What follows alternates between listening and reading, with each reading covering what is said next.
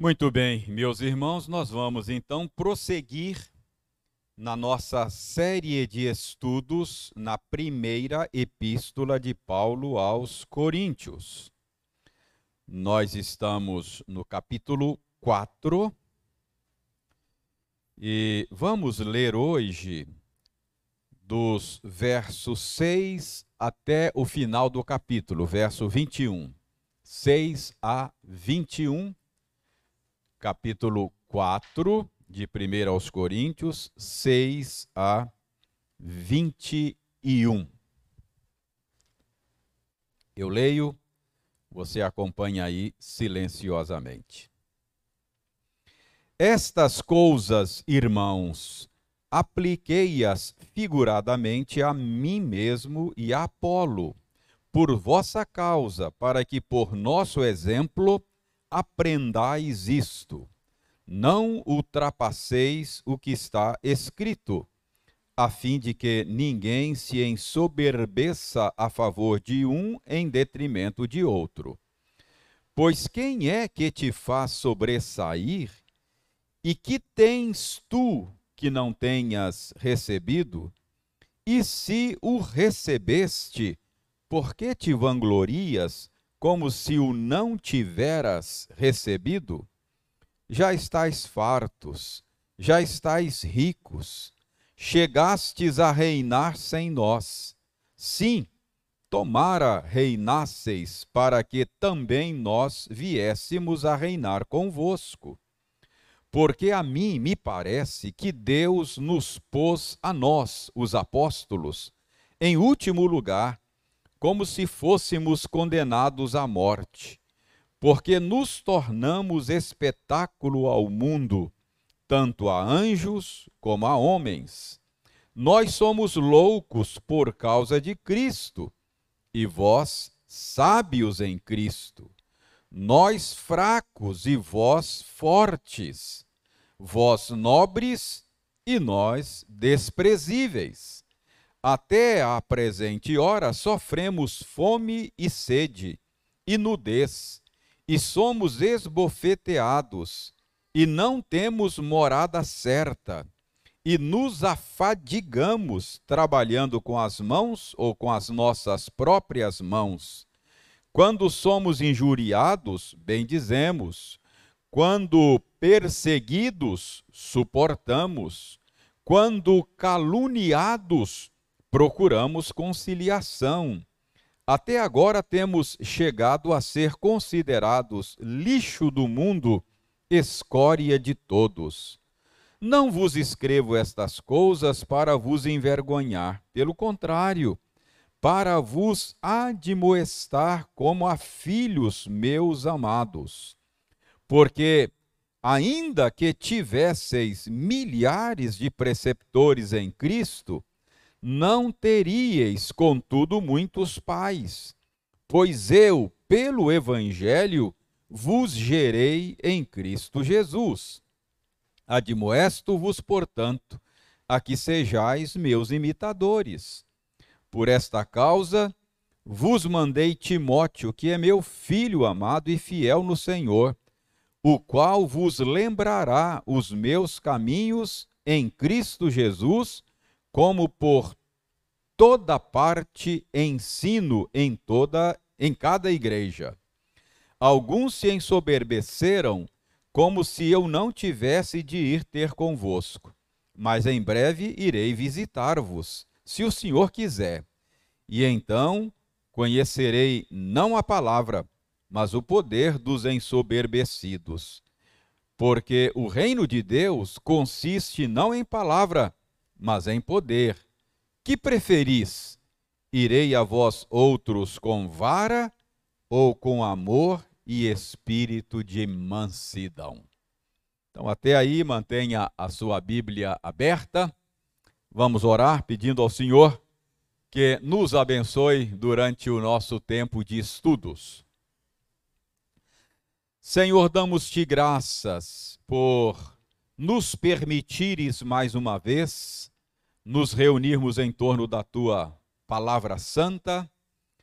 E agora, quando vamos nos esforçar para extrair dela alimento para o nosso coração, pedimos ao Senhor que nos abençoe, de tal maneira que possamos ter uma boa compreensão do sentido desta passagem. Convença o nosso coração de que a tua palavra é a verdade e inclina o nosso coração para a obediência. Nós oramos em nome de Jesus. Amém. Muito bem, meus irmãos. Ah, depois de depois de passar um tempo tratando daquele primeiro problema, que era o problema das divisões em torno dos nomes de líderes, uh, Paulo agora está tratando nesta sessão eh, da sua relação com a igreja de Corinto. Uh, nós já vimos que, embora Paulo fosse o plantador da igreja, surgiu no seio da igreja uma certa indisposição contra o apóstolo Paulo. Se não de toda a igreja, pelo menos de alguns crentes lá de Corinto. Havia uma certa indisposição da parte deles, deles contra o apóstolo Paulo. Parece que esta indisposição foi semeada por falsos mestres que que estiveram na igreja depois que Paulo passou por lá. Parece que esses falsos mestres colocavam em dúvida o apostolado de Paulo. Nós já vimos que questionavam o apostolado de Paulo, porque Paulo uh, não, não tinha andado com Cristo, não tinha sido testemunha ocular da sua morte, da sua ressurreição, e, portanto, eles colocavam em dúvida o apostolado dele, outros diziam que Paulo de fato estava no ministério movido por desejos não santos, por motivações interesseiras. Então, vocês já estão por dentro deste pano de fundo é, que ajuda a entender esta sessão de 1 aos Coríntios que nós estamos estudando. Na semana passada, nós analisamos os versos 3 a 5 e vimos que Paulo disse a eles que não se importava muito com o julgamento deles, com o juízo que eles faziam de Paulo, não é? E, e Paulo também disse que não, não, não se dava por satisfeito também ah, com com o julgamento que ele mesmo fazia de si. Ou seja, Paulo diz que a palavra final sobre ele e sobre o seu ministério seria dada pelo Senhor mesmo. Então, ele diz que não se, não se importava tanto com o julgamento que os coríntios faziam, mas ele também não se dava por satisfeito com a sua própria opinião, embora a sua consciência não o acusasse de nada, Paulo sabia que a nossa consciência, por causa do pecado, ela não funciona corretamente mais. Nós vimos é, na semana passada que nossa consciência pode ser uma consciência fraca, hipersensível, e pode ser também uma consciência cauterizada. Analisamos esse tema no, no ensino de Paulo. Então, fomos até o verso 5. Hoje chegamos ao verso 6. Então, vejamos agora o verso 6. Paulo diz: Estas coisas, irmãos, apliquei-as figuradamente a mim mesmo e a Apolo.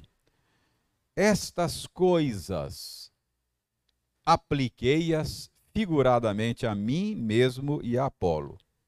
Estas coisas, que coisas, não é? Que coisas são essas às quais Paulo está se referindo aqui? Antes de antes de descobrir aqui que coisas são estas, deixe-me chamar a sua atenção para o modo como Paulo está se dirigindo aqui aos seus leitores de Corinto, não é? Estas coisas, irmãos, isso é importante. Lembre-se de que Paulo está se dirigindo aqui a pessoas que ele sabia que tinham indisposição contra ele. Então, Paulo está se dirigindo aqui a pessoas que não gostavam dele, a pessoas que colocavam em dúvida as motivações do coração de Paulo. Mas apesar disso, Paulo os chama de irmãos, não é?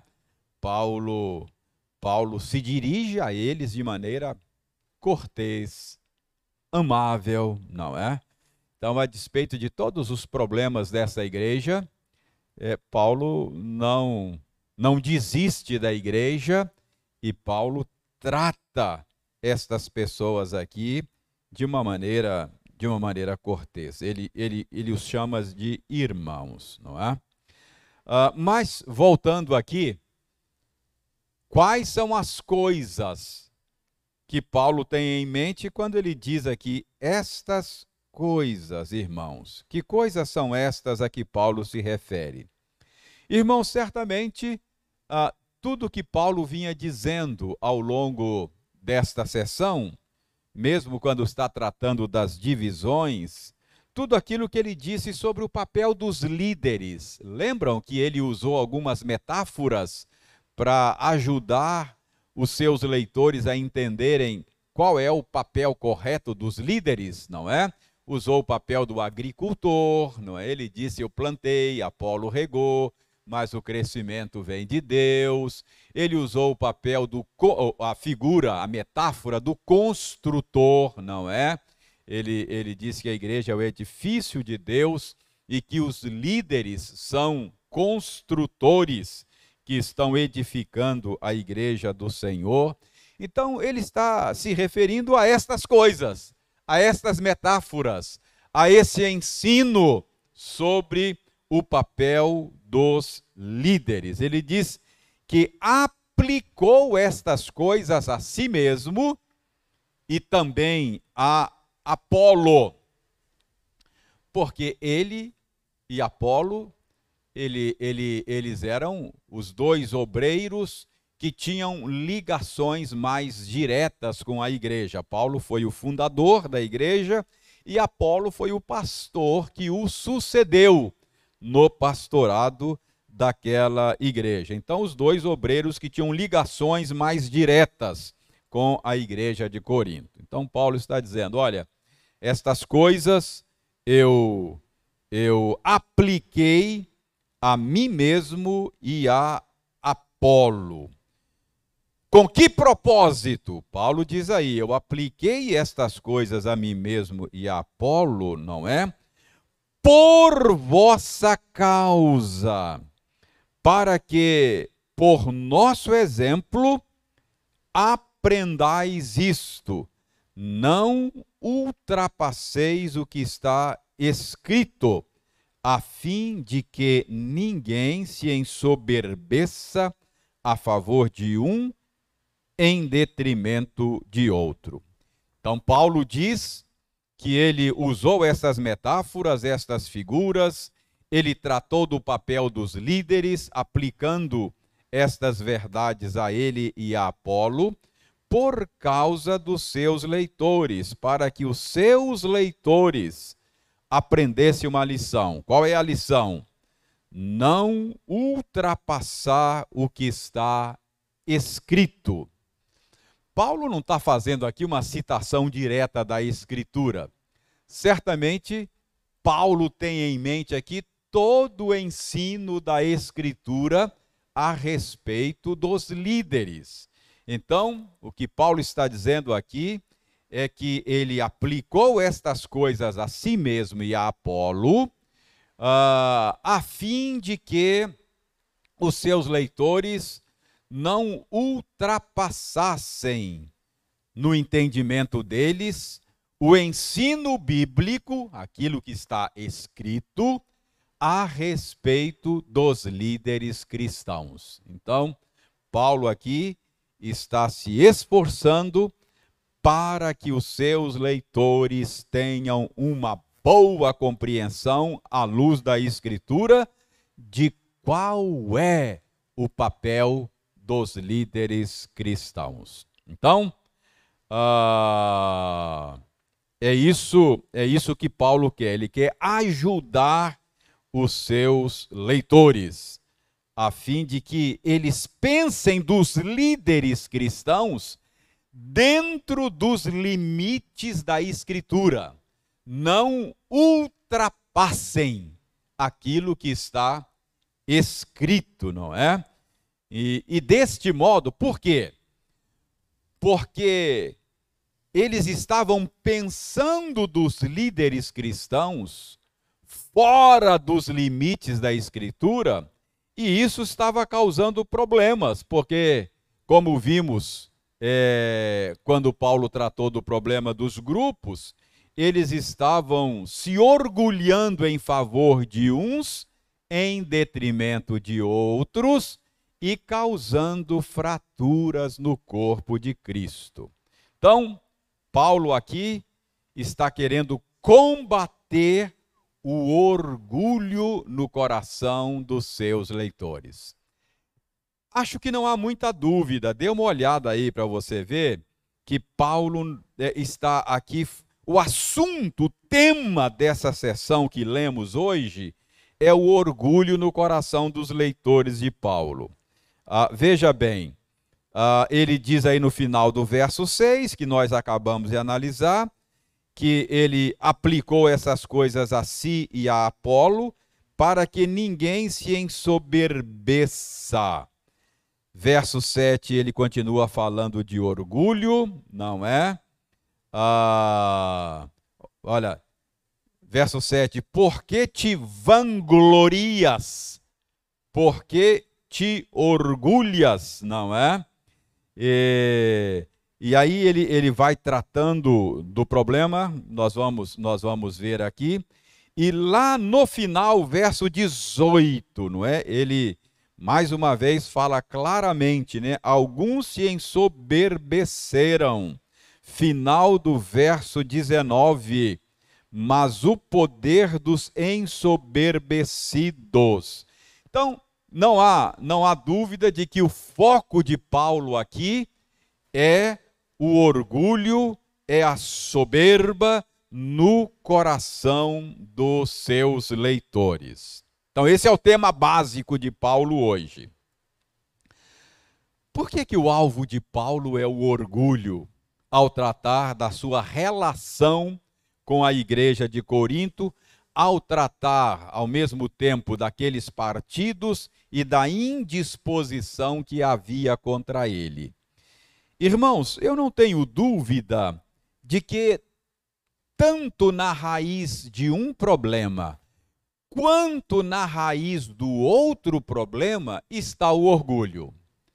Eu estou convencido de que o orgulho está na raiz daquele partidarismo que havia, não é? Porque uns se orgulhavam, não, eu, eu, eu sou do líder tal e eu não sou daquele líder. Então, isso havia orgulho na raiz dessa atitude e também havia orgulho e soberba na raiz desta indisposição que alguns da igreja tinham em relação ao apóstolo Paulo. Porque, irmãos, vejam bem, ao escolher um líder e rejeitar outro, ao rejeitar o apóstolo Paulo, por qualquer razão que seja, no fundo, no fundo, Paulo está dizendo que a motivação lá no fundo é o orgulho no coração. O orgulho está na raiz destas rejeições. A rejeição pode, ela pode ter uma variedade de motivos, não é? Mas lá na raiz, lá na raiz mais mais profunda, mais fundamental, se nós cavarmos, nós vamos encontrar soberba, orgulho. Pense comigo. Eu posso rejeitar o irmão por qualquer razão. Qualquer razão. Pense. Talvez você encontre lá na minha rejeição a, a um irmão, você encontre lá, se você for cavar, você vai encontrar lá que a razão é posição social. Eu posso rejeitar alguém por causa do nível sociocultural. Eu posso rejeitar alguém por causa da cor da pele, da raça. Eu posso rejeitar alguém por causa do posicionamento político dele. Isso acontece muito hoje, não é? Mesmo no seio da igreja. Eu posso rejeitar por causa de questões teológicas. Mas o que eu estou dizendo é que, embora haja estas motivações, se você continuar cavando, lá embaixo você vai encontrar o orgulho, não é? Lá embaixo você vai encontrar a soberba. Porque na atitude de rejeitar o outro, o que, que eu estou dizendo? Eu sou melhor do que ele. Não é verdade? Eu sou melhor do que ele. Então, lá no fundo, no fundo, a, a, a minha posição é uma posição de orgulho, ou seja, eu sou melhor, eu, é, é, a, a, minha, a minha a minha posição é mais correta do que a dele. Tá claro aí qual é a minha opinião? Por que que Paulo, ao tratar da rejeição que a igreja tinha, ou pelo menos parte da igreja tinha em relação a ele, ele toca na tecla do orgulho. O meu palpite é esse, que na raiz de toda rejeição você vai encontrar o orgulho. Pode ter outras motivações, mas se você continuar cavando, você vai encontrar lá a soberba. Então é por isso que Paulo mira nessa sessão no coração orgulhoso deles. Então, vamos prosseguir com isso em mente agora, não é? Ah, normalmente é isso. A rejeição do outro é, é motivada, em última instância, pelo orgulho. Não é? Eu rejeito porque eu acho que eu sou a, a última bolacha do pacote, né? Por isso é que eu rejeito os outros. Muito bem. Então vejam agora o verso 7. Pois quem é que te faz sobressair? E que tens tu que não tenhas recebido? E se o recebestes, por que te vanglorias? Por que te orgulhas, como se o não tiveras recebido?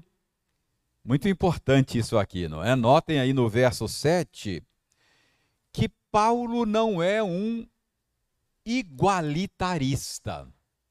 Paulo admite a possibilidade de que em uma ou outra área haja sobreexcelência de um irmão em relação ao outro. Ah, Paulo admite que em uma ou outra área um irmão possa se sobressair em relação ao outro. Ah, o problema não é não é essa diversidade e o problema não é a sobreexcelência de um irmão em relação a outro, não é?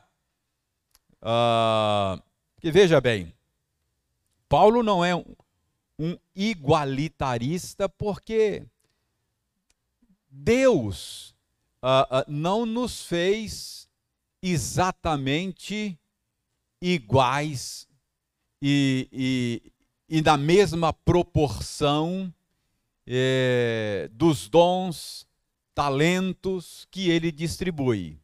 Não é isso que a Bíblia ensina? Não é? Ah, você, você, você certamente vai sobressair em áreas que eu não sobressaio. Não é? É, é possível que, que você tenha habilidades e capacidades em determinadas áreas que eu não tenho nenhuma habilidade e nenhuma capacidade. Ah, Deus distribui os dons e talentos entre nós de maneira diferenciada. É assim mesmo. E isso faz com que um se sobressaia sobre o outro. Tudo bem, não tem nenhum problema quanto a isso. É, isso é belo, isso é bom, não é? Ah, ah, Paulo admite aqui então que uma pessoa, que um crente, possa se sobressair em relação a outros em determinadas coisas, não é?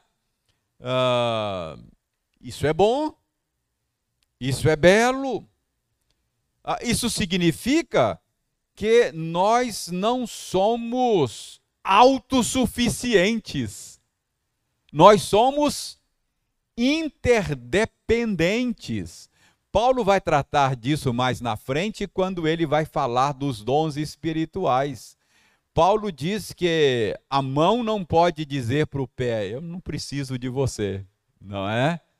Nós precisamos uns dos outros, porque uh, uh, o que falta em mim tem em você, o que falta em você tem em mim. E isso significa que Deus projetou a coisa de tal maneira que nenhum de nós basta-se a si mesmo. Todos nós precisamos uns dos outros.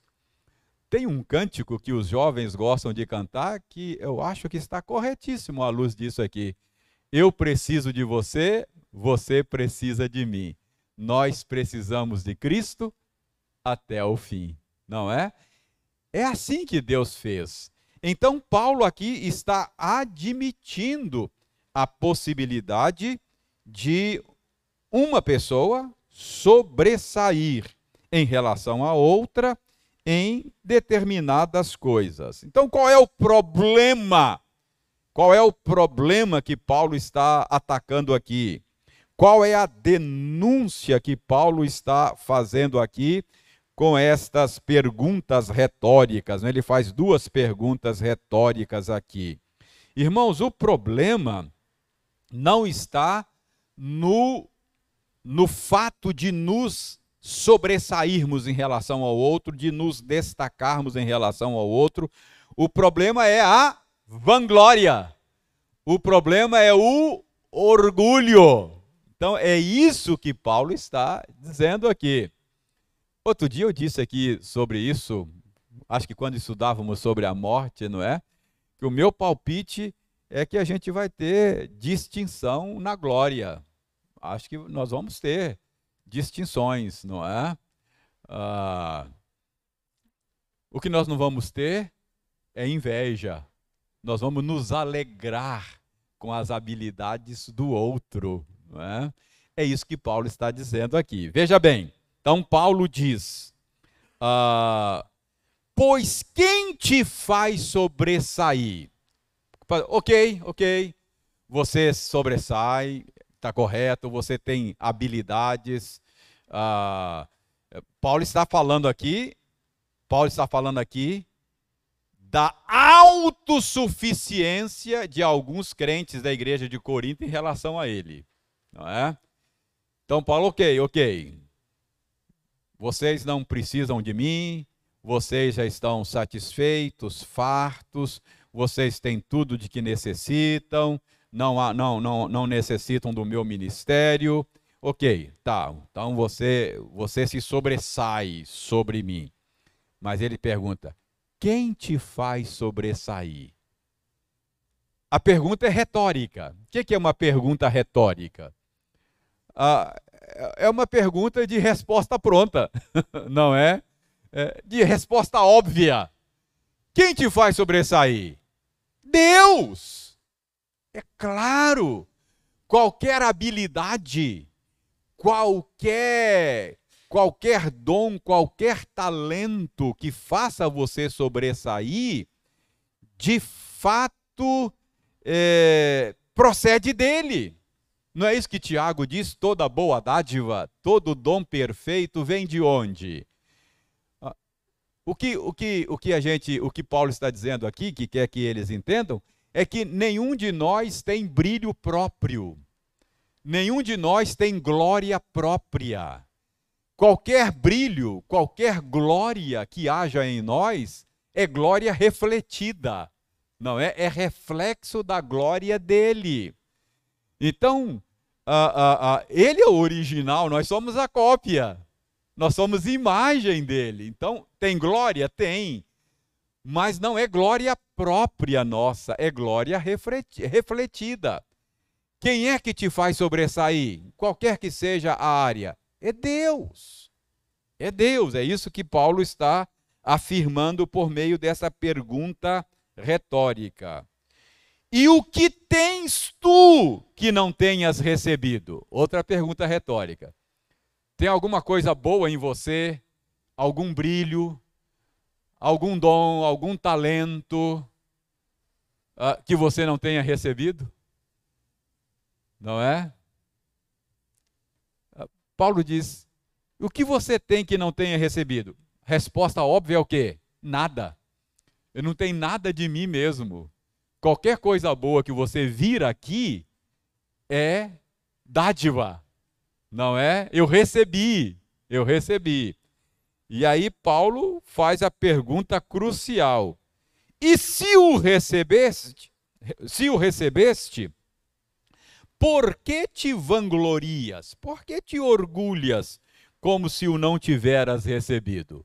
Por que, que você por que, que você considera a dádiva como se não fosse dádiva? Como se fosse algo seu mesmo? Percebe o ponto de Paulo aqui? Então, uh, Paulo, Paulo está mostrando aqui que eles estavam de alguma maneira, roubando a glória de Deus. Porque aquela glória da qual eles vangloriavam, qualquer que fosse ela, como se fosse glória própria deles, uh, não era deles, era glória de Deus, era reflexo da glória de Deus. Portanto, vocês estão Paulo está dizendo que vocês estão roubando a glória de Deus. Então, no verso 7, veja bem, a gente aprende que, que é, é, é, Paulo admite a possibilidade da gente sobressair numa ou noutra área. Todos nós sobressaímos numa ou noutra área, não é? Ah, ah, ah, todos nós temos habilidades que Deus nos deu e, e, e isso é natural. O problema é tratar isto como se não fosse dádiva. É tratar isso como se fosse glória própria e não glória refletida. Então, o problema aqui é roubar a glória de Deus. Mas é uma outra maneira, né? Deixa eu abrir um parêntese aqui. Porque você pode roubar a glória de Deus, não apenas desta maneira que Paulo está denunciando aqui, achando que é glória própria sua, mas você pode roubar a glória de Deus deixando de admitir que há glória. É o que a gente chama de falsa modéstia, não é? São duas maneiras de você, de você é, é, a roubar a glória de Deus, não é?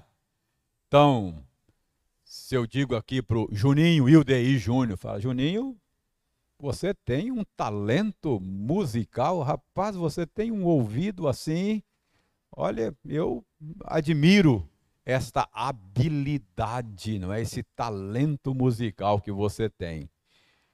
Tem duas maneiras do Juninho roubar a glória de Deus. A primeira é essa que Paulo está dizendo, né? Ele achar que isso é dele, não é? é brilho dele.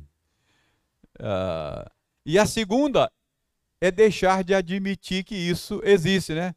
Nada, rapaz, eu não tenho isso não, isso aí é, não é? Eu sou. Percebe? É uma maneira de você roubar, deixar de admitir que Deus faz coisas boas por nosso intermédio. Toda boa dádiva, todo dom perfeito vem dele, não é? Então eu posso reconhecer que Deus me faz sobressair numa ou noutra área, mas ao mesmo tempo depositar aos pés dele, não é? A coroa que você pôs na minha cabeça. Aí eu deposito aos pés do Senhor, reconhecendo que é glória recebida dele. Está claro que Paulo, a denúncia que Paulo está fazendo aqui?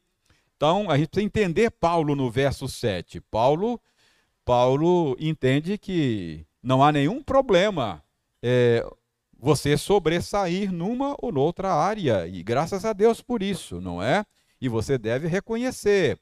É, reconhecer que há glória, mas reconhecer ao mesmo tempo que é glória derivada do Senhor. Dito isso, no verso 7, Paulo continua atacando a vanglória dos, dos coríntios, não é? A partir do verso 8, Paulo passa a usar de um recurso muito interessante, não é? Porque Paulo começa a usar aí de ironia, não é? Você sabe o que é ironia, né? Ironia é uma forma de expressão, uma forma de expressão é uma é um recurso de linguagem que consiste em dizer o contrário daquilo que você quer dizer.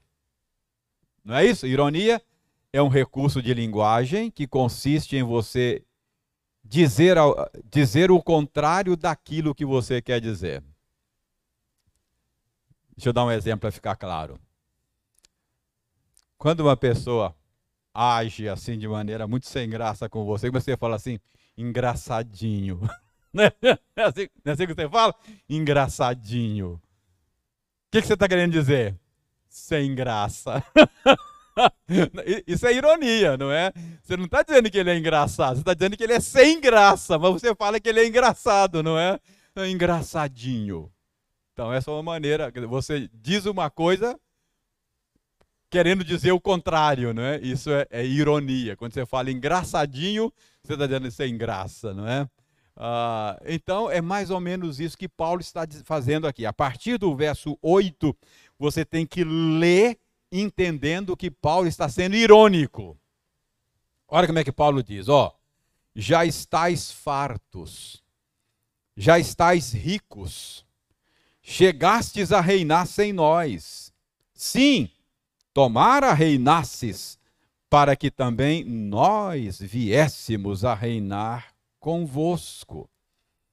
Paulo está aqui usando de ironia para denunciar a autossuficiência desses leitores lá de Corinto, não é?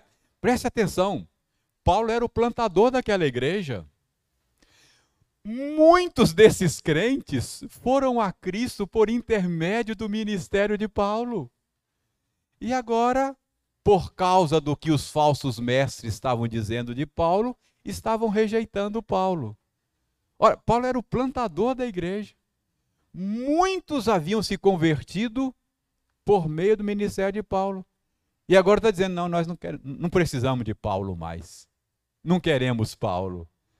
Aí Paulo está sendo irônico, não é? Veja bem como é que Paulo está dizendo. Já estáis fartos, não precisam mais, já estão satisfeitos, não precisam mais aprender comigo, já sabe tudo, não é? Já sabe tudo. Ah, ah, ah, já estáis ricos, chegastes a reinar sem nós. Ou seja, já, já alcançaram a estatura de varão perfeito. Eu não sei o que vocês estão fazendo aqui na terra, de, de vir para o céu, porque já estão glorificados. Não é? é isso que Paulo está dizendo. Ironicamente, não é? Paulo está aqui denunciando o absurdo da atitude deles de rejeitar Paulo e o ministério de Paulo, não é? Então Paulo está usando de ironia. Já estáis fartos, já estáis ricos, chegastes a reinar sem nós, não é? Então, Paulo aqui está sendo irônico para com aqueles crentes que menosprezavam o ministério de Paulo, que uh, menosprezavam e colocavam em dúvida o apostolado de Paulo, muitos destes tinham sido salvos por meio da pregação de Paulo. Então, Paulo está dizendo: ah, ok, ok, é, é, é, eu fui o plantador dessa igreja, foi pelas minhas mãos que vocês vieram a Cristo, mas agora, agora vocês estão fartos, agora vocês já, já se acham, não é? Agora vocês, vocês não precisam mais da minha ajuda. Agora vocês já sabem tudo, já alcançaram a estatura do varão, de varão perfeito. Por isso é que vocês me desconsideram. É por isso é que vocês menosprezam o meu ministério. Para usar um dito da nossa época, o que, que eles estavam fazendo? Cuspindo no prato que comeu. Não é? é exatamente isso. Então, Paulo está aqui usando de ironia para confrontar os crentes de Corinto. Agora, vem aí um bloco de versículos, verso 9 até o verso 13, não é? Vem aí um bloco de versículos aí que você precisa ter o pano de fundo é, é, para você entender. Do verso 9 até o verso 13. Deixe-me dar a você o pano de fundo que vai ajudar você a entender esse, esse bloco de versículos aí. Uh, talvez o pano de fundo que está por trás desses versos é que provavelmente é, a, a, o critério com que esses crentes de Corinto estavam julgando o apóstolo Paulo era com base no critério do sucesso mundano. Ah, a gente precisa entender que isso que Paulo está falando aqui a respeito dele e dos apóstolos era o que normalmente os coríntios pelo menos esses que eram contra Paulo, falavam a respeito de Paulo. Então, Paulo está usando aqui os mesmos argumentos que eles usavam contra Paulo. E qual eram esses argumentos? Era o critério do, do aparente insucesso de Paulo. Numa perspectiva meramente mundana, a partir de uma perspectiva de sucesso mundano, Paulo, Paulo, de alguma maneira, é, é, é, é, foi um fracassado, não é? Pense comigo, pense nas andanças de Paulo, pensa nas viagens missionárias de Paulo. Leia o livro de Atos, lá dos Atos dos Apóstolos. Ah, Paulo conheceu o desprezo, Paulo conheceu a, a incompreensão, Paulo conheceu a perseguição, tanto de judeus quanto de gentios, ah, de autoridades religiosas, autoridades civis, as autoridades romanas, não é? Não tinha cidade que Paulo chegava que ele era expulso da sinagoga, que ele não fosse expulso da cidade. Ó, teve um caso que ele teve que descer num, dentro de um cesto não é? E ó, picar a mula, porque o pessoal queria matá-lo lá. Então, Paulo viveu assim o seu ministério, não é? Então é provável que isso fizesse parte do argumento, dos argumentos usados contra Paulo. Ah, fico imaginando que talvez dissesse: olha, esse Paulo não pode ser de Deus. Ah, como é que pode ser um homem desse? Um homem de Deus? Onde vai é rejeitado. Onde vai causa problema. Não tem cidade que ele chega que não causa problema. Esse sujeito não é de Deus, não é? Ah, ah, ah, não tem reconhecimento de ninguém. Ele não pode ser apóstolo.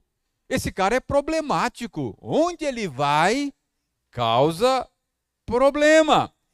Então é provável que nesse bloco de versículos aqui, do verso 9 até o 13, esse é o pano de fundo.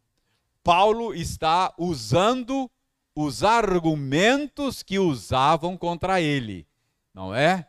Esses argumentos que eu acabei de falar. Então, com isso em mente, leia agora a partir do verso 8, ou melhor, a partir do verso 9, que você vai entender. Veja bem aí, verso 9.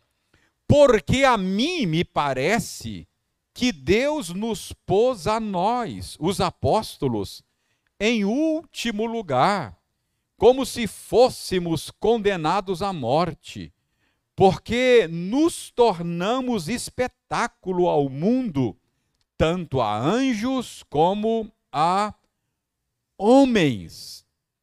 Alguns estudiosos acham que Paulo está aqui usando aquela a, a, a figura, a imagem, a ideia é, a, daqueles daqueles daquelas arenas romanas, tipo Coliseu em Roma, não é?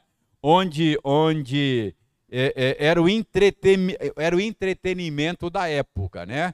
Então as autoridades, o imperador, com todo, com todo, com toda a sua assessoria lá na tribuna de honra. Então aí você tinha lá as lutas dos gladiadores para entreter o pessoal e, e, e etc. E normalmente o último ato, não é? Era era soltar os criminosos às feras, não é? Era o último ato uh, para entreter o pessoal e servir de exemplo também para, para os cidadãos romanos, não é? Uh, então, alguns estudiosos acham que é isso que Paulo tem em mente aí quando ele diz porque a mim me parece que Deus nos pôs a nós, os apóstolos, em último lugar, como se fôssemos condenados à morte. Ou seja, o último ato daquele espetáculo. Aí, Paulo, porque nos tornamos espetáculo ao mundo, tanto a anjos como a homens. Veja agora o verso 10. Nós somos loucos por causa de Cristo e vós sábios em Cristo. Nós fracos e vós fortes. Vós nobres e nós desprezíveis. O que que Paulo está dizendo?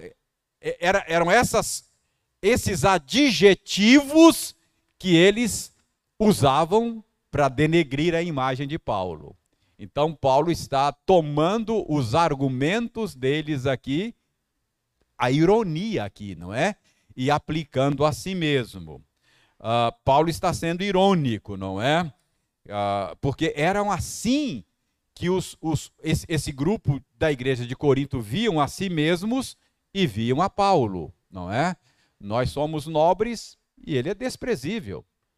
Ah, onde vai arruma confusão, não é? É perseguido. Então Paulo está sendo irônico. Olha, olha os versos 11, 12 e 13, não é? Até a presente hora sofremos fome e sede e nudez, e somos esbofeteados, e não temos morada certa, e nos afadigamos, trabalhando com as nossas próprias mãos. Quando somos injuriados, bem dizemos, quando perseguidos, suportamos quando caluniados, procuramos conciliação. Até agora temos chegado a ser considerados lixo do mundo, escória de todos. Entenda, Paulo está sendo irônico. e eu termino já porque o meu tempo já acabou. Uh, Paulo está sendo irônico. Notem aí três coisas, pelo menos, que Paulo diz. Ele é, é como se ele estivesse dando aqui uma, uma cutucada neles, não é? Paulo diz aí, ó, nos afadigamos trabalhando com as nossas próprias mãos.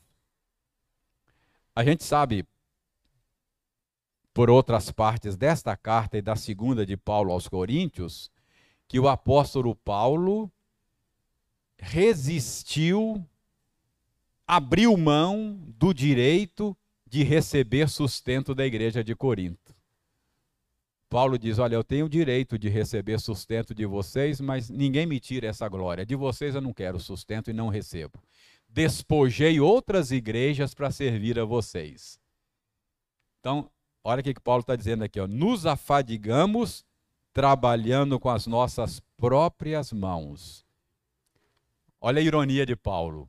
Paulo olha, tem razão de vocês fazerem oposição ao meu ministério essa indisposição de vocês talvez seja porque eu não recebi salário de vocês. Irônico ele, né? Talvez seja por isso. Porque eu fabriquei tenda para servir a vocês. Eu servi a vocês sem dar despesa para vocês. Ah, talvez seja por isso que vocês têm uma certa indisposição contra mim. Então, Paulo Está sendo sarcástico aqui, né? bem, bem, irônico, né? Bem irônico. Uh, veja bem aí. Quando caluniados, procuramos conciliação. Quando somos injuriados, bendizemos, não é? Enfim, talvez seja por isso que vocês não reconheçam o meu apostolado. Então, nós vemos aqui que Paulo faz a sua defesa de uma maneira bastante mordaz, não é? Bastante sarcástica, bastante irônica, não é? Ah, isso ensina para nós que há, há lugar para esse tipo de coisa, não é? Na, na vida cristã. Paulo, Paulo está aqui, é claro, tem aquelas pessoas que são sarcásticos o tempo todo, né? Não está correto, são irônicos o tempo todo. Mas há momentos que esse é um recurso para chocar e estabelecer a verdade, não é? É, é, é claro, você tem que saber aquilo que nós vimos no Eclesiastes, né? O coração do sábio conhece o tempo e o modo, não é? Então, há tempo para ser sarcástico, há tempo para ser irônico, para é, é um recurso de comunicação que Paulo está usando aqui e que é legítimo. É legítimo, não é?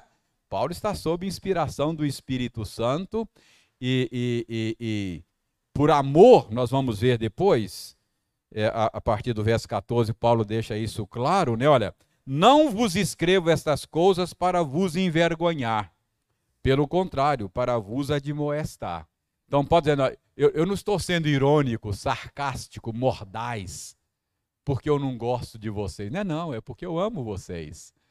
Então, é legítimo esse tipo de recurso para, para mostrar aos crentes de Corinto, pelo menos esses que se opunham a ele, o absurdo do que eles estavam fazendo, cuspindo no prato que comeram, não é?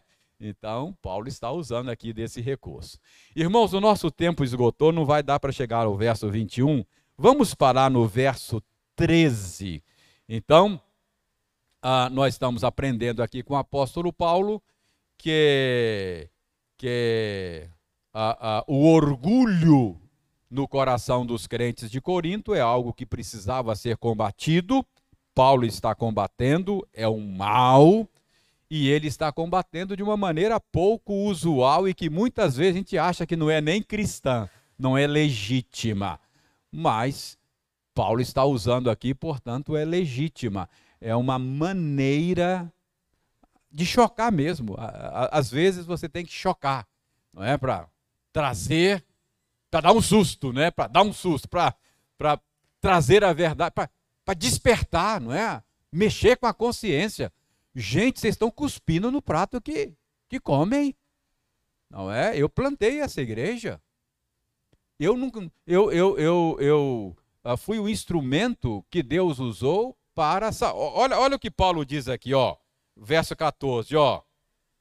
Uh, verso 14, final do verso 15, ó.